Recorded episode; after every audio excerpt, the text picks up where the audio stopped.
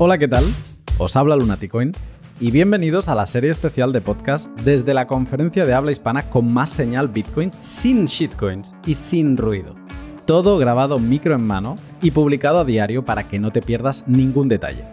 Poneos cómodos, que esto es Madrid. Y bienvenidos a Watch Out Bitcoin.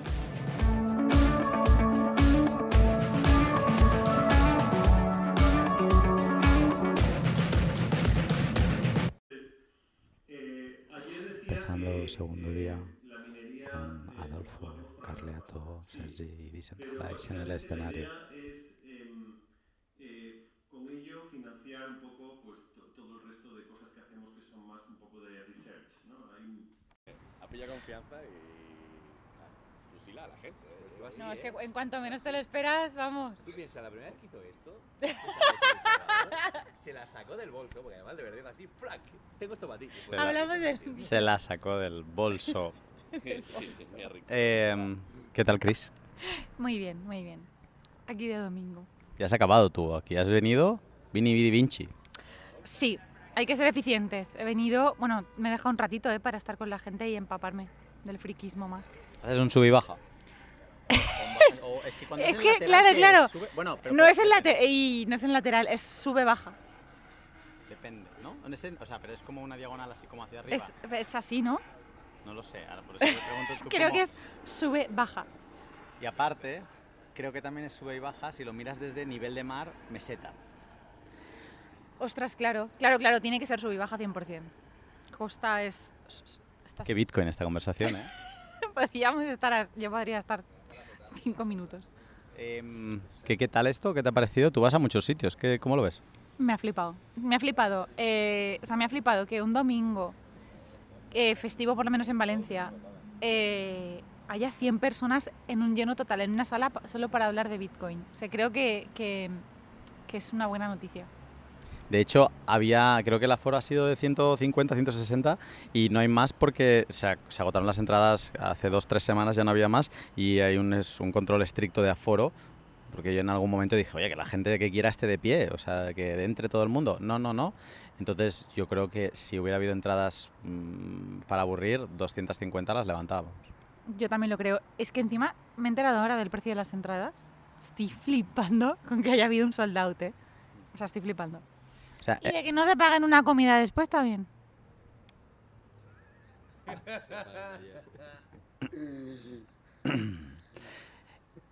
De buen rollo, ¿no? Pero de buen rollo también te digo, Chris, que el evento empezó viernes por la noche para todos Ay, los verdad, speakers es verdad, es verdad, nos invitaron a comer, ¿vale? y llevamos... Y a cenar antes de ayer. y en- Es que aquí nadie piensa en las mujeres, como solo hay una entre todos los ponentes, cabrones. Bien, bien, bien. ¿Eh? Como que no. Todo Yo soy de la organización y hemos intentado que traer más. Está viendo crisis. Gracias. Dicho que. Belén, Belén dijo que no, la profesora de la Universidad de Las Palmas. Dijo que no. Bueno, no, que no podía, no, que no venir. Pero te digo una cosa, ¿eh? Vaya mujer. Mujeres no queréis... eh, Ajá, gracias, Sergi. las mujeres no queréis venir. Sí queremos, sí queremos, queremos venir. ¿Pero dónde están? ¿Dónde están? No sé, yo, me, o sea, me encantaría tener más por aquí, más amigas, más colegas. Yo creo que vendrán. Vendrán, y si no, no pasa nada, vosotras sois mis amigas. Vamos a dejarlo ahí. Eh, nada, Chris, me ha hecho ilusión volverte a ver y creo que ha estado el panel, a ver, en, una- en no sé si en 40, 50, una hora lo que hemos tenido tampoco es que se puede entrar ahí mucho más allá y más sabiendo pues eh, los ponentes que erais del nivel. Entonces, claro, todos, es imposible tocarlo todo, pero creo que ha sido un buen resumen. Estoy de acuerdo. Creo que hemos cubierto o sea, la materia súper, súper, súper bien tratada, las preguntas muy guays y Gracias. bueno, el debate que se genere lo podemos comentar ahora. Pues nada, Cris, vamos a seguir. Eh, tú con cafés, yo con cerveza, estás muy floja. eh, no es la Cris que conocía. eh, ¡Qué mentira! es al revés, yo estoy de resaca y Chris está en modo pues ya festivo domingo. Eh, nada, vamos a seguir un poco más y, y ya reconectamos después. Bueno, ya de salida de Watch Out hemos acabado con un panel sobre peer-to-peer, tocando pues algunas preguntas también incómodas de regulación y obviamente los riesgos que se exponen eh, los que están detrás de estas plataformas. Pero está muy bien, yo creo. Y luego ha sido muy emocionante con el cierre de Decentralized, con la sensación de que estamos cerrando Watch Out Bitcoin 1, pero el 2 ha, ha echado a andar. La versión 2023 de Watch Out ya ha empezado y, y no nos hemos dado cuenta. O sea, es, eh, es ya, ya, ya ha empezado. Y nada, aquí esperando que Sergi se está haciendo un café. Y estoy aquí con un, un amigo, un genio en la moderación. ¿Cómo estás, Carlos?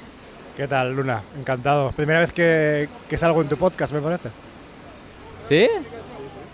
Ah, no, claro, pero sí. Grabaste en el mío, sí, sí, pero no. Podcast algo hemos hecho, digo, pero ahora, claro, no, sí, sí. Bueno, en los podcasts diarios de conferencias, que son chulos porque significa que estamos en una conferencia y que más o menos algo bien nos lo estamos pasando. Eh, ¿Cómo lo has visto tú esto? No sé si era tu primera conferencia Bitcoin. La verdad que sí, era la primera, al menos Only Bitcoin, y yo creo que ha estado, ha estado muy bien. Nos hemos puesto cara a muchos de la comunidad eh, hispana de, de Bitcoin y yo creo que la verdad es que, que toda la experiencia ha sido, ha sido muy positiva, mucho networking. ¿Tú qué, qué opinas? Hombre, yo creo, o sea, ha estado bien. Yo creo que como primer intento se- es difícil mejorarlo. O sea, se puede exigir poco más a un primer intento así. Pero eh, yo creo que ha salido bastante redondo y además estoy acostumbrado a la fórmula internacional de paneles de 40 minutos. Aquí se le ha dado una vuelta, se han hecho paneles de una hora. Yo pensaba que iban, iba, no sé, era una fórmula que no conocía. Entonces no, no sabía por dónde iba a salir. Creo que ha salido bien, eh, sobre todo por el formato este que ha sido un día y medio al final, ¿no? Para que la gente pudiera volver, hemos acabado a las 3 de la tarde, para que la gente que tenía que volver a casa para trabajar mañana, eh, pues que pudiera llegar. No sé, ha tenido cosas muy innovadoras que creo que son parte de una, pues e- entre una formulación nueva y una ingenuidad, pero que además ha estado como bien alineada y ha salido muy redondito, ha salido muy bien. Yo es la, la- la opinión que, que me queda. Y, y te quería hacer una pregunta, porque sé que no paras, que con el rollo del 3x3 estás dando la vuelta al mundo constantemente. De hecho, llegaste directamente de Filipinas aquí para moderar y demás, ¿no? Correcto. Y te quería preguntar, cuando vas afuera, si ves esto de Bitcoin que lo vas visualizando, ves, empiezas a ver más tiendas o está en el aire o te permites hablar con compañeros de esto, eh, ¿le ves una evolución o qué? Bueno, depende un poco de- del país. Eh, ahora que me estoy moviendo sobre todo este año por, por Asia, lo que sí veo, y yo creo que alguna vez lo he hablado contigo, es que mm, es esta... Es que aun, da igual, entre comillas, el nivel de pobreza, todo el mundo tiene un teléfono móvil. Y eso te da una señal, ¿no? Un poco ayer hablabais en el panel con Álvaro, cuando vino este chico Santiago, y os comentaba que la tecnología no era accesible para todo el mundo, y al final lo que ves por ahí es que sí, que todo el mundo tiene un teléfono móvil, no todo el mundo tiene acceso a una cuenta bancaria, no todo el mundo tiene acceso a, bueno, a diferentes dif- de otras, otras tecnologías, pero todo el mundo tiene acceso a un teléfono móvil, por lo tanto todo el mundo tendría acceso a una, a una software wallet, por ejemplo. Y, y bueno, de allí la verdad que no sé, no he hablado con mucha gente sobre esto, pero sí que se conoce. También vas por la calle o en estadios de deporte, hay los mismos anuncios que puedes ver aquí de Coinbase o Bit2Me, también los hay allí de los propios exchanges nacionales. O sea, yo creo que va todo un poco en la misma, en la misma línea y, y eso un poco. Pues nada, ahora camino al retiro eh, por la ruta que estamos haciendo para volver al hotel. Hemos decidido que vamos a pegar una siesta, ya que venimos de otro país y hemos llegado a nuestro país y en este país se estila la siesta. Pues vamos a recuperar esa tradición y luego por la tarde sí que con algunos bitcoins que todavía no se han ido quedaremos y a ver si eh, me pueden contar algo más. Bueno, conferencia acabada, siesta hecha, cena, oye, un restaurante chino que lo tendremos que recomendar. Eh, ¿se- ¿Te has quedado con el nombre o no? ¿Sabes? se llama. ¿Cómo? Hunan, con H. H-U- N-A-N. H-U-N-A-N, es- pero de locos. O sea, yo no había comido un chino así nunca. Y mira que me gustó uno en Barcelona, que es así como más guarro, pero que está de- de espectacular. Pero lo que he comido yo hoy, no me acuerdo. Tomamos vino sat- de la viña de Satoshi y se podía pagar con Lightning. Me jodiste, me jodiste la exclusiva, ¿eh? Bueno, como veis, eh, estamos eh, pues bastante tranquilos, sin presión de trabajo.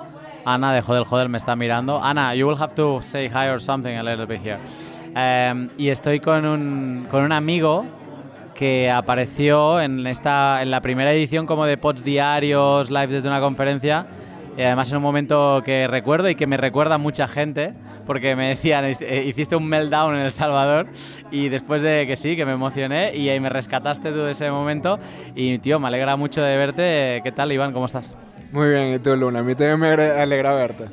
Bueno, me alegra. Eh, estabas, o sea, llevo rato con ganas de grabar y a veces no encuentro el momento, pero me estabas contando ahora una historia y digo, guau, est- esto lo quiero.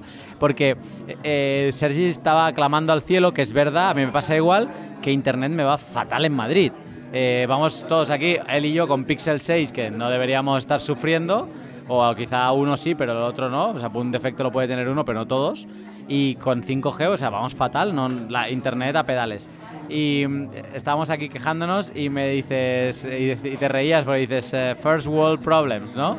Porque ¿cómo, que, ¿cómo tiene el internet tu abuela? Esto eh, no va de internet esto, ¿no? Va de otra red. Sí, no, va de la red acuífera realmente. Bueno, en, en Venezuela no hay agua continua en, en general, pero en Caracas, que es donde vive mi familia, no hay, no hay agua continua, no hay fluidez de agua desde al menos 2015.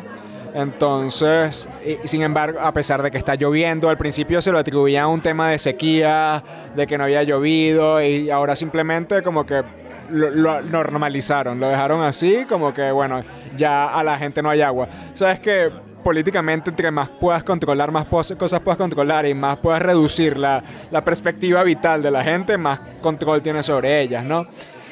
Eh, entonces nada, te comentaba que en casa de mi abuela llega agua una vez a la semana, o sea, llega agua una hora todos los días, pero todo el día una vez a la semana. Esto ha generado otros problemas que me parece interesante contar también, que es que la mayoría de las familias en los apartamentos, en los pisos de los edificios, han comenzado a instalar tanques de agua para preservar agua y poder tener agua continua cuando llega, que se llene el tanque y poder utilizarla a, placer, a su disposición. ¿Qué sucede con esto? Que si en un edificio de, no sé, de que tenga cuatro apartamentos por piso, cada uno de esos apartamentos eh, instala un tanque de estos de 10, 20 litros de agua. La estructura se va abajo. Exactamente. Entonces hay un gran riesgo de caída de edificios si hay un sismo o algo así, con que todos los tanques de todos estos apartamentos eh, hagan que la estructura ceda y se caiga. Para quien no lo tenga claro, un metro cúbico de agua, que eso es un metro por un metro por un metro de altura, es una tonelada. Exacto. Entonces hay todas esas toneladas en los edificios agregadas a la estructura inicial que no estaba contemplada en los planos, pudiendo afectar las viviendas de un montón de gente. No, y aparte, has dado un punto que si estamos hablando de edificios un poco altos, que la gente se va cargando eh, de, con tanques a diferentes alturas, en el caso de un sismo, los pesos están tan desbalanceados en ese edificio. O sea, una cosa que me gustó cuando empecé a estudiar arquitectura es que en física el profesor me dijo, eh, aquí vamos a estudiar estática, ¿vale? Yo no, no lo ubicaba. Me dice, pero si estuviéramos en Japón, estu- estudiaríamos física dinámica, porque tenemos que preparar los edificios para que las estructuras eh, acepten cargas dinámicas que puedan variar. No es lo mismo que tú calcules un edificio con todas las cargas verticales porque asumes que a futuro ese edificio no se va a mover. Si estás en Japón, tienes que asumir que ese edificio se va a estar moviendo y por lo tanto tienes que asumir cargas horizontales que aquí no tendríamos más allá del viento eh, y cosas similares. En- edificio- hay un edificio, creo que es en Taiwán. Vi un video hace poco que tiene una bola en el centro que rebota así con los movimientos sísmicos. ¿Sabes cómo funciona eso? ¿Nos lo explicas? Eh, Eso yo creo que fue, o sea, no sé, es un alarde de técnica y un alarde de que el ingeniero ese día le apeteció eh, demostrar, eh, pues eso, músculo, porque es como un contrapeso, eh, hay una inercia en todos estos, en los péndulos, ¿no? Y hay una masa que tiene este péndulo abajo. Entonces yo lo que creo, sin haber estudiado el caso y los arquitectos que nos escuchen que me corrijan, eh, pero los estructuristas que me corrijan, pero yo juraría que es por un tema de inercia. El, el terremoto hace que el edificio se te vaya para la izquierda, el péndulo todavía está en la derecha, ¿no? Y, y entonces el péndulo, exacto, como que le lleva la contraria al movimiento del terremoto. Y a mí me da la sensación que es por eso, pero podría estar totalmente equivocado y haber dicho una cosa de cuñado ahora mismo, ¿eh? o sea, tranquilamente, pero juraría que van por ahí los tiros.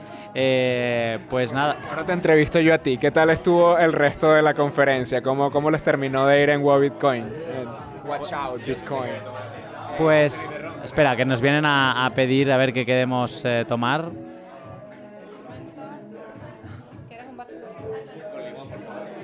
¿Qué pides tú?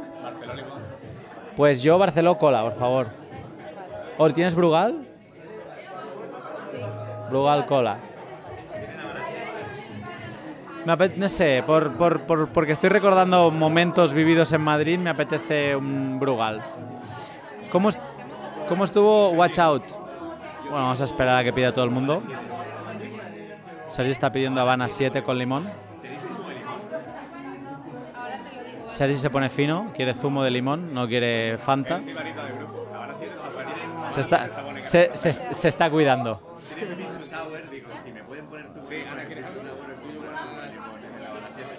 What do, what do you want? No, drink. What do you want? Uh. Ana mue- muestra clase. Hendrix. Hendrix. Pues, la ¿eh? La nota Iván, ¿no quieres nada tú? Ah, vale, sí, sí. Pues eh, me estabas pidiendo lo de eh, Watch Out. Muy bien. ¿Cuál fue tu charla favorita? Claro, yo, yo he estado en muchas y he moderado muchas también. Entonces, yo creo que va por...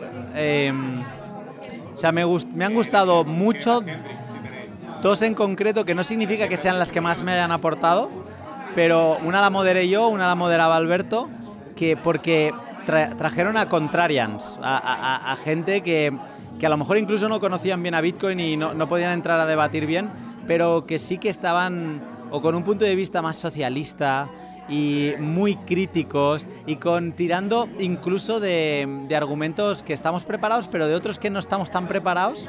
Y entonces como y además con revuelo yo el que moderé eh, alucinante porque llegó un punto al final que este te recomiendo que lo mires con un arquitecto y llegó un punto al final que creó tal tensión, tal crispación entre el público, que el público nos ignoró, no, no, no, no esperaba la moderación, saltaban las preguntas, saltaban los testimonios desde el público, sin micro, sin nada, y yo desde el escenario tenía la sensación de que se nos tiraban encima. Entonces, eh, esa me, me flipó, pero también me gustó mucho la, la de la energía que estaba Alberto ahí, y me quedo con esa sensación de algo nuevo, algo nuevo. Y con, con respecto a estos argumentos socialistas, ¿hubo alguno que te resonara especialmente como aproximadamente válido o... Ajá, eso. Mira, hubo una cosa del arquitecto que en, en algunos momentos eh, para mí se pasó de frenada. Eh, entró muy bien, pero eh, y me hice amigo luego de él. Eh, pero en algunos otros yo creo que se pasó de frenada y Alfred también se hizo muy amigo de él. Pero Alfred subió que yo vi que se lo comía después de, de hablar. Porque, ¿qué nos decía? Él está muy comprometido con arquitectura eh, eh, social, pero como en común, como que sin pedir permiso. Tienen puntos en común con, Victo- eh, con, con Bitcoin, ya lo diré. Y eh, entonces hay puntos de unión, pero otros no, ¿no? Y él nos decía, nos apretaba mucho con decir, pero darme casos concretos que soy, soy, básicamente nos llamaba capitalistas cómodos desde el despacho, ¿no? Eh, que estos éramos los bitcoiners. Y él nos decía, no, no, pero darme ejemplos en que lo que Bitcoin realmente esté cambiando el mundo, ejemplos prácticos. Yo ahí le dije, mira, lo siento, soy moderador, pero me tengo que meter de ponente ahora. Le di el caso este porque me venía a la mente rápido que salía la semana pasada por Twitter de que en Kenia, ¿no? Habían montado una pequeña hidroeléctrica aislada y eh, con 30 kilovatios se lo daban al pueblo y el resto lo ponían para minar, ¿no? Y él ya me decía, "Ey, pero ¿y quién mina? Colonialistas, ¿no? O sea, como, digo, no, no, que las máquinas son suyas, que aquí no hay colonialistas de nada. Y mm, entonces era, estuvo muy así, pero yo al final de todo, porque el público empezó a darle ejemplos para que se, para que, que bajara del burro y que se relajase, ¿no? Y al final dije, mira, si os parece vamos a hacer un proyecto que ya le dije a Alfred que me tiene que echar una mano ahí con el GitHub, que le vamos a llamar, este, el arquitecto se llamaba Santiago Cirujeda, y le vamos a llamar la libreta de Santiago o la agenda de Santiago, una de estas dos, eh, donde vamos a invitar a todo quien quiera que añada proyectos donde Bitcoin está eh, pues eh, impulsando una cosa concreta. No aquello de podría hacer un estado futuro como, como Álvaro, ¿no? De las micrópolis en el futuro. No, no. Concreto. Este caso, lo de Kenia, eh, mira, pues referencias tal y cual. Y entonces me pareció eh, interesante la conclusión a la que se llegó. Por lo general me lo he pasado bien en otros paneles, el que hicimos de Lightning me pareció muy interesante, un toma y daca y demás, y creo que Sergi también quiere aportar ahí en, en el tema de Watch Out. No, simplemente te quería decir que como habías comentado que te habían gustado mucho estas dos y tal, que vamos, o sea, te iba a enganchar por banda. Sí, después de la foto que te han enviado esta mañana, no dices que una de las charlas que te han gustado más fue la que hiciste conmigo. Y sabes de qué foto estoy hablando, ¿eh? esta mañana porque claro, o sea, yo con Sergi pues ya lo sabes tú, ¿no? O sea, mm, vamos a bastantes eh, conferencias juntas y tenemos, eh, a ver, nos miramos y sabemos ya de, de lo que estamos pensando, ¿no? Y en la charla de Lightning ayer, por varios momentos, eh, me sentí un poco chaviniesta de que nos íbamos repartiendo el juego, pero yo me estaba partiendo porque a veces decía cosas y yo pensaba, bueno, y él me contradecía, me decía, no estoy de acuerdo, no sé qué. Entonces fue como divertida y ahí, claro, yo me lo miraba y me estaba riendo. Y alguien nos ha hecho una foto y que ahora, si acaso la publicaré, y me decía, busca a alguien que, que te mire como tú miras a Sergi, ¿no? y por eso lo dice. No, pero en general eh, yo creo que ha estado muy bien, ha habido charlas para todos los gustos, pero creo que... en- ¿Cuál fue tu estrategia de OPSEC para esta, para esta conferencia? ¿Fuiste también con bandana como en El Salvador o...? En Baltic esto cambió. En Honey Badger, ya cuando Max me pidió que hiciera de MC para Sad Stage allí, eh, dije, puedo ir con casco, pero es todo el día, durante dos días, y va a ser muy complicado y a lo mejor el audio no queda bien y no voy a dar un producto, no les voy a hacer, o sea, el favor que me están pidiendo no se lo voy a cumplir bien. Y ahí ya dije, bueno, es, ya hacía tiempo que me estaba planteando dar como un paso hacia adelante de un pelín más de exposición y salí como en Riga, lo que pasa es que mucha gente no se dio cuenta, pero está en YouTube y es con gafas y con gorro y así, o sea que ahora cada vez me- se me conoce más. Ah, Ya, ya. Está bien, bueno. Revelando la identidad. Una progresión necesaria. Y que es una progresión lógica también, me parece bien. Aparte también creo que es un proceso personal en el cual tú también te vas sintiendo cómodo con los contextos, las personas y lo que has dicho tantas veces, al final el derecho de revelar tu identidad selectivamente cuando tú quieras. Al final la privacidad es un derecho que se ejerce y para ejercerlo hay que tenerlo y ahí está la voluntariedad de la persona. A estas alturas todavía no sé tu nombre, así que... Luna. Exacto, Luna. ¿Qué más? Me llamo Luna y hemos, eh, además, eh, me he dado cuenta aquí en Madrid, yo viví una temporada aquí en Madrid y eh, ahora dudaba de dónde, en qué calle vivía, pero me he dado cuenta que vivía al lado de Plaza Luna y en, debajo de la calle Luna. O sea que era, era un proceso. Esta- ¿Quién te ha llevado al origen? ¿Quién- Dime, di- cuéntale a la audiencia quién te ha llevado a... ¿Quién te ha dado esa regresión? El que habla, Alfred Mancera. Y ahora, en este ambiente de fiesta, quiero hablar con, con otra mujer, porque hoy ya hemos hablado con Chris, así que quiero añadir a, a Ana. Ana, hello. Hey, hey, hey. Ana, eh, you're, uh, you are uh, the soul, I would say, of Hodel Hodel. Like uh, we saw it uh, perfectly in Baltic uh, with all the production and so on. And uh, in the last talk that we saw today in Madrid, uh, Max was there, and he was talking about uh, mostly Hodel, Hodel the exchange and Len. How you saw it? How you like it? Uh, how it was? He was great. Max is always great at speaking, so there's nothing I can add on that. How did you saw the whole event? Uh, I know that it was in Spanish. There was, uh, that, in fact, Max was the only one speaking in English. But uh, from, I know you've been in, aside from Baltic and organizing Baltic, um, this has been a very important conference for the Spanish. From people from Sp- Bitcoiners from Spain in particular, because it has been kind of the first Bitcoin only one, and I would like to know your opinion. How how did you see it for being the first one? I liked it. I don't get to travel a lot around the conferences. This was my second one besides Honey Badgers. Oh, yeah, I thought that you were in other ones. No, no, no, not yet. I'm going to Amsterdam next, this week, but not yet. I liked it, but it felt to me more like a meetup, local community thing. But it's interesting in terms. It kind of a, so it's interesting what you said. It was kind of a very big meetup, no? Yeah, it felt like a meetup to me. But yeah, as I said, I haven't been to many conferences, so I don't have many to compare. It's funny what you said now because then I'm more, even more impressed how you managed to organize Baltic the way you do without context, no? So that's great. That's maybe why it explains that Baltic Honey Badger is the way it is because it's just not copying anything. It's just following your standards. Vision. There was my unique vision of it. So I'm happy that you were in this uh, podcast, my friend. thank you for for the invite. It was unexpected. Of course, as usual.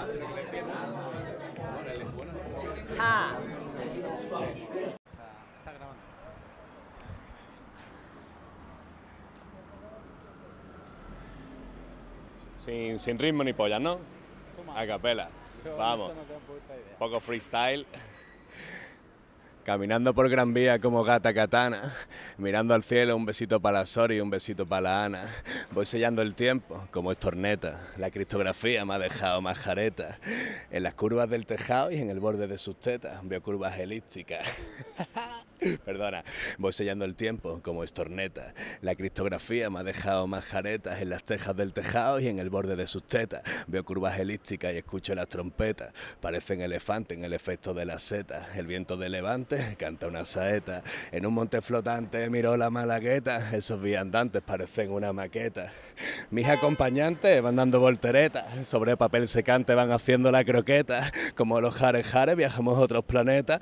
Polivalentes como la rosa mosqueta. No tienen gobernante ni la pauta completa. Van con Rocinante y su piedra roseta. Con luna menguante van haciendo las maletas. Eso incluye antes un backup en las carpetas. Igualito que Hoffman montado en bicicleta. En el papel soy libre por eso lo de libreta. Igualito que Hoffman montado en bicicleta. En el papel soy libre por el solo de libreta.